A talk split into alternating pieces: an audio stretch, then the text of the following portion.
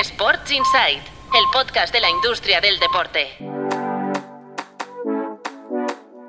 Muy buenos días, soy Álvaro Carretero y os traigo los titulares del martes 13 de febrero. Arrancamos hoy con una ronda de patrocinios. En primer lugar, la liga vuelve a sponsorizar a otras organizaciones deportivas tras años de haber salido del patrocinio. Lo hace con la vuelta a Colombia, una de las más destacadas en el calendario por la alta tradición ciclista del país. Por otro lado, el Atlético de Madrid firma a Irio como patrocinador, el Vasconia a la región croata de Istra y la UEFA renueva a Justit hasta 2027.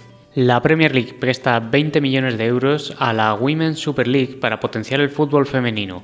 La financiación también cubre a la segunda división, que como sabéis la financiación también cubre a la segunda división, que como sabéis desde la próxima temporada también será gestionada por los clubes.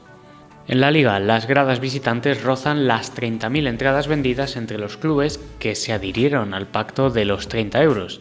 17 clubes pactaron en verano fijar este precio para la afición visitante y de momento ya ha conseguido vender el 100% de las entradas en 44 encuentros. Y no nos movemos de la liga, donde el mercado invernal de fichajes sigue marcado por la austeridad. Los clubes han gastado 85 millones en la compra de jugadores y han ingresado 48 millones en plusvalías por su venta. Tenéis toda la información, como siempre, en tuplaybook.com.